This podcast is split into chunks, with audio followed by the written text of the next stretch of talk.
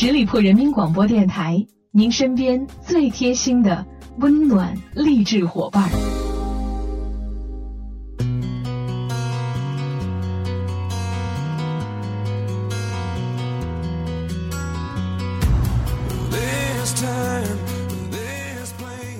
各位亲爱的听众朋友们，欢迎你们继续在这个时间段里锁定十里铺人民广播电台的精彩节目。现在依然来到的是我们出发吧好奇心的时间，我是你们的老朋友晶晶。好，那在今天节目里面呢，继续跟大家分享到一些非常有趣的知识。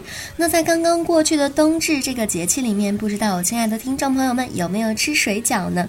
也许在南方的朋友可能会吃汤圆这一类的吧。那冬至呢，我们都知道这一天是一年当中白天的时间最短的一天，也是一年里黑夜最长的一天。从此之后呢，白天就会慢慢的变长，因此呢，冬至是阴阳转化的一个关键节气。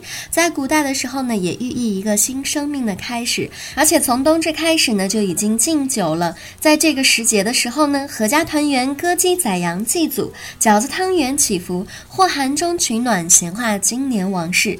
正所谓冬至，冬至，幸福将至。古人认为，自冬至的那天起，天地阳气开始星座渐强，代表了下一个循环的开始，是大吉之日。冬至呢，又被称为小年，一是说明年的年关将近，余日不多；二是表示冬至的一个重要性。后来呢，一般春节期间的祭祖啊、家庭聚餐等等的习俗，也往往出现在冬至这一天。那朋友们，你们知道吗？在冬至这一天，除了吃水饺跟汤圆，还有哪些习俗呢？首先，就让我们先来了解一下冬至的六大。大食俗，食呢就是食物的食了。接下来让我们看看冬至这一天，我们到底应该享用哪些美食呢？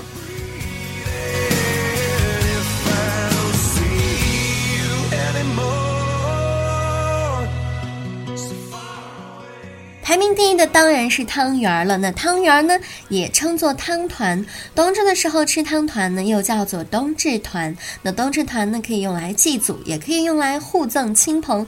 相传呢，共工氏有个才子，但是作恶多端，他死于冬至的这一天。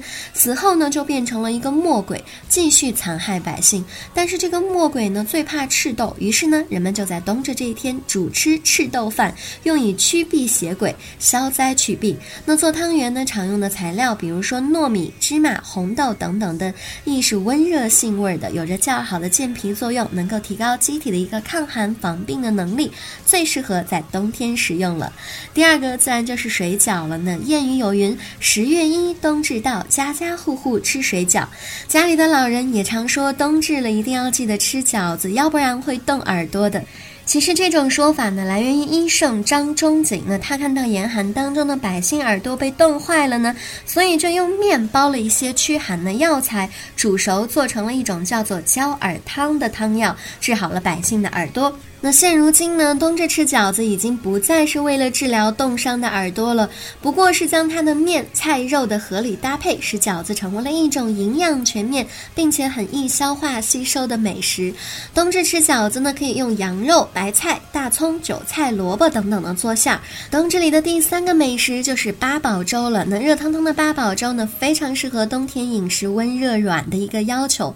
中医认为呢，食粥可以健脾温胃，并且具有一定。的滋阴作用，正好可以对抗冬季的干燥的特性。那为了发挥它的御寒作用呢，我们在煮粥的食材上可以选用一些偏温热或者是平和健脾胃的食物，比如说薏米啊、大枣、核桃、花生、鸡肉、羊肉、糯米、桂圆、山药、银耳等等的，都是非常好的一个食材。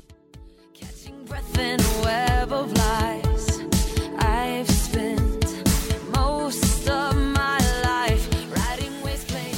第四个美食呢，就是萝卜了。民间有言：“冬至萝卜，夏至姜，适时进食无病痛。”又说呢，冬季萝卜赛人参，所以在冬至吃萝卜呢是最滋补的。那在冬至夜呢，正适合炖上一锅热乎乎的萝卜排骨汤，补充营养，滋补身体，又能够增强抗寒能力。第五个美食就是馄饨了。老北京有“冬至馄饨，夏至面”的说法，在《燕京岁时记》里面有云：“夫馄饨之形有如鸡卵，颇似天地馄饨之象，故于冬至日食之。”除了形态相像，馄饨呢也与天地馄饨的那个馄饨谐音，冬食馄饨有利于寒冷季节热能的一个储蓄。第六个美食呢，就是羊肉了。那不少地方呢，有着冬至吃羊肉的一个习俗。中医认为羊肉有壮阳补体的一个功效，羊肉味甘性温，有着补肾壮阳的作用。那历来呢，作为补阳的一个佳品，是冬至进补的重要食物之一。寒冬的时候常吃羊肉，可以益气补虚、补血助阳，促进血液循环，增强御寒能力。聊完了冬至的美食，让我们正经来看一下关于冬至的史话。我们说冬至呢是二十四节气当中最早被制定的一个，俗称冬节、长至节、雅岁等等的。然而，多数人并不知道冬至的起源是来自于一次国家层面的都城规划。早在三千多年前呢，周公选取金土规法，测得一年当中日影最长的一天为新的一年开始的日子。由周到秦，以冬至日当作岁首一。一直不变，至汉代呢依然如此。《汉书》有云：“冬至阳气起。”君道长，故贺。人们最初过冬至节呢，是为了庆祝新的一年的到来。古人认为，自冬至起呢，白昼一天比一天长了，阳气回升，是一个节气循环的开始，也是一个吉日，应该庆贺。《晋书》上记载的有“魏晋冬至，日受万国及百僚称贺，其仪亚于正旦”，说明古代对冬至日的重视，把冬至作为节日来过，源于周代，盛于唐宋，并相沿至今。这个冬至呢是二零一六年最后一个节气了。那回首这一年呢，农历的二十四个节气的升移成功，令我们更加的关注了这一个历久弥新的传承。寒来暑往，带走的是时光，带不走的是心境。花开花落，季节变换，在岁月里水乳交融，岁岁年年轮回不止，勾勒出二十四节气，蕴含其中的是我们对生活的探寻，对时间的敬重。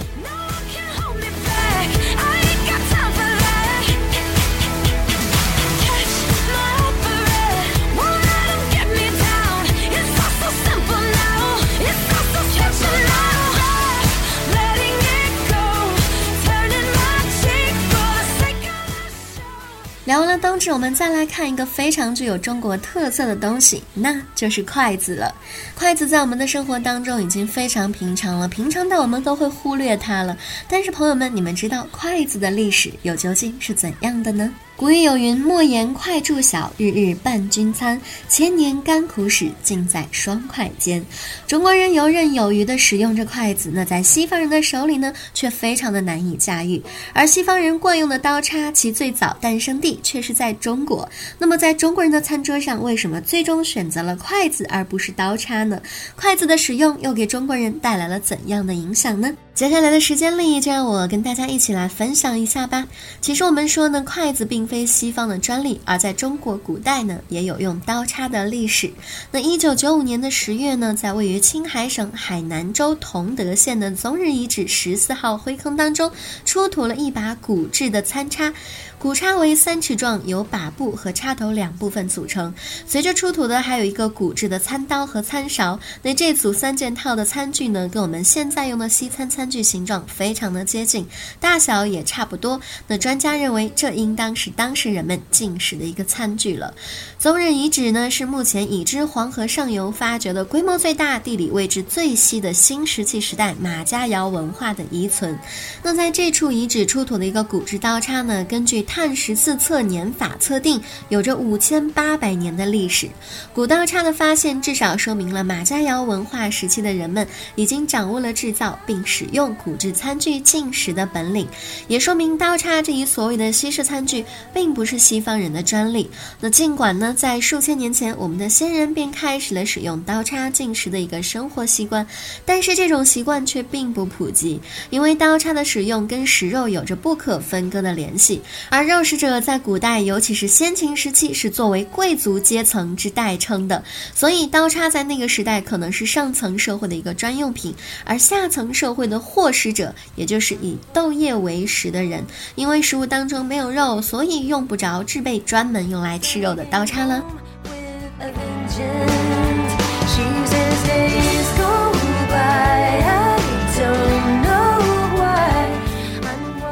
我们说吃什么决定着怎么吃。那在人类最早的农业发源地西亚，早在中石器时代的纳土夫文化当中，就已经有了农业起源的迹象。大麦、小麦得到了一个广泛的种植，家畜饲养开始流行，为人们提供了稳定的粮食和肉类的来源。而在欧洲大陆，因为破碎的地形跟不良的气候，稻类的作物难以种植，只适合麦类及草的生存。农耕文化难以大面积的推广，肉食。食就成为了他们的主食。那从西亚传来的面包呢，则成为了副食。而此时的中国，长江、黄河、珠江这三大流域，以其广阔的平原和良好的气候、疏松而肥沃的土壤，孕育了农耕和渔猎两种文化形态。且农耕比渔猎更容易获得稳定的食物来源。麦类粮食的表皮结构紧密，如果不粉碎的话呢，口感很差。那粟米和水稻的米粒呢，则不需要粉碎就可以用来烹煮。那由此奠定。定了对中华饮食文化影响至为深远的历史传统，而以种植为主、养殖为辅的农业形态，则决定了中国人的舒适饮食结构。在中国古代，主要的粮食作物是小米，也就是粟，还有大米，就是稻了。那这两种粮食作物呢，都适合以米粒的形式蒸煮来吃，不太适合以磨粉后去烤去烘。而西方的大麦和小麦呢，则适合磨粉后烘烤，不太适合以颗粒的形式烹煮。所以，中国的原始先民食用以大小米为主食的饭食呢，多采用了煮和蒸的方式；而西方先民食用以麦类为主的粮食时呢，则采用了磨粉烘烤的方式。正是饮食结构上的这一个特点，造就了中国不同于西方的一个进食方式。以肉类为主食的西亚和欧洲大陆呢，餐刀始终是他们重要的进食工具；而用麦类制作的面包呢，可以用手即可进食了。而中国人因为谷物的蒸煮大带来的一个颗粒的习惯，也在漫长的岁月里稳定的沿袭着，而在这之中，筷子也分担了人们进食当中的部分执掌。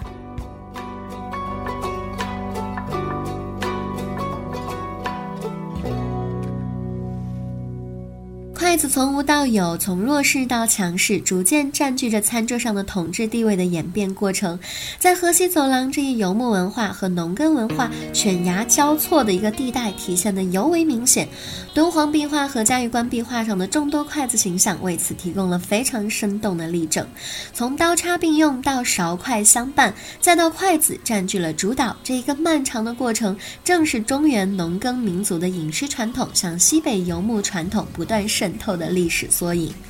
只有筷子才能够便于拆分夹取各种较大的食物，又可以随便蘸取块、条、丝、丁、片、等经过精细加工的食物。可见，一方面是中国传统的烹调方法为筷子的使用创造了广阔的用武之地；另一方面呢，也表明了筷子的使用促成了中国窑品不断求精求细的一个发展历程。这个过程当中根本没有刀叉的用武之地，所以这个就是中国人的饮食结构和烹调方式决定了的。当然了，在中国也没有将刀叉淘汰，而是把它们从餐桌移到了厨房里。本来要在餐桌上切开的工序，在厨房里完成了，到了餐桌上就可以安心享用了。这个呢，就是加工和享用完美的分开。就这样，筷子这一个后来者居上的进食工具，战胜了手抓和刀叉，作为了最适合农耕民族的进食工具，被一直保留了下来，并且不断的发扬光大，牢牢的占据了中式餐桌上不可撼动的地位。成为了最能够代表中国饮食文化的象征物，堪称餐桌上的王者了。有着丰富历史的筷子君呢，在我看来也真的是世界上最好用的餐食工具了。在听节目的你们对筷子有着怎样的意见呢？都可以在节目下方留言来跟我们进行节目的互动。每次跟大家相处的时间呢，都过得非常的快，又到了要跟大家说再见的时候了。那在节目最后呢，依然要再次感谢大家的认真聆听。如果你对节目有什么好的意见建议呢，都欢迎在节目下方留言。如果我看到的话呢，也会及时的回复给大家。同时要继续欢迎朋友们关注我们十里铺人民广播电台的微信公众号，每一天都会有精彩的内容。跟大家分享，下周五的节目呢是本年度的最后一期节目了，又会给大家带来怎样的惊喜呢？请大家期待一下。好了，我们周末愉快，下周再见，拜拜。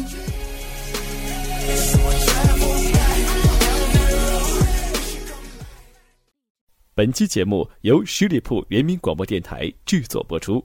了解更多的资讯，请关注十里铺人民广播电台的公众微信。和新浪、腾讯的官方微博。感谢收听，我们明天再见。